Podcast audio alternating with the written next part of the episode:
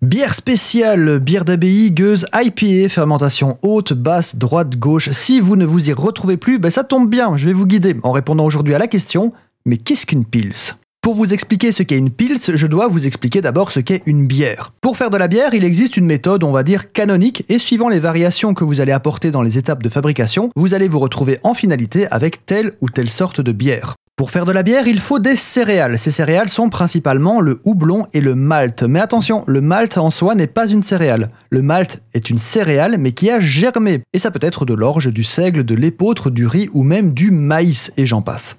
Numéro 1, le brassage. On concasse le malt pour le mélanger à de l'eau. On monte le mélange à température pour transformer l'amidon en sucre.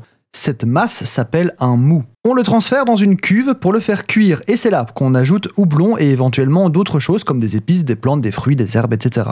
Numéro 2, la fermentation. On place le mou cuit dans une nouvelle cuve, une cuve à fermentation contenant des levures. La fermentation va se faire à une certaine température, haute ou basse, décidée par le brasseur, retenez bien ça. Les levures vont se nourrir de sucre et le transformer en alcool et en gaz carbonique. 3. La maturation. On place le tout dans une nouvelle cuve pour laisser travailler les levures. Ça peut se compter en semaines. Et c'est à cette étape qu'on peut encore ajouter des ingrédients, comme du houblon par exemple. 4. La filtration. On filtre la bière des impuretés et des levures résiduelles ou pas, suivant les recettes. En effet, les bières non filtrées finiront leur fermentation en bouteille et les filtrées iront directement ben, en bouteille, canette et fût. Brassage, fermentation, maturation, filtration. Voilà, vous savez dans les très grandes lignes comment se fabrique une bière.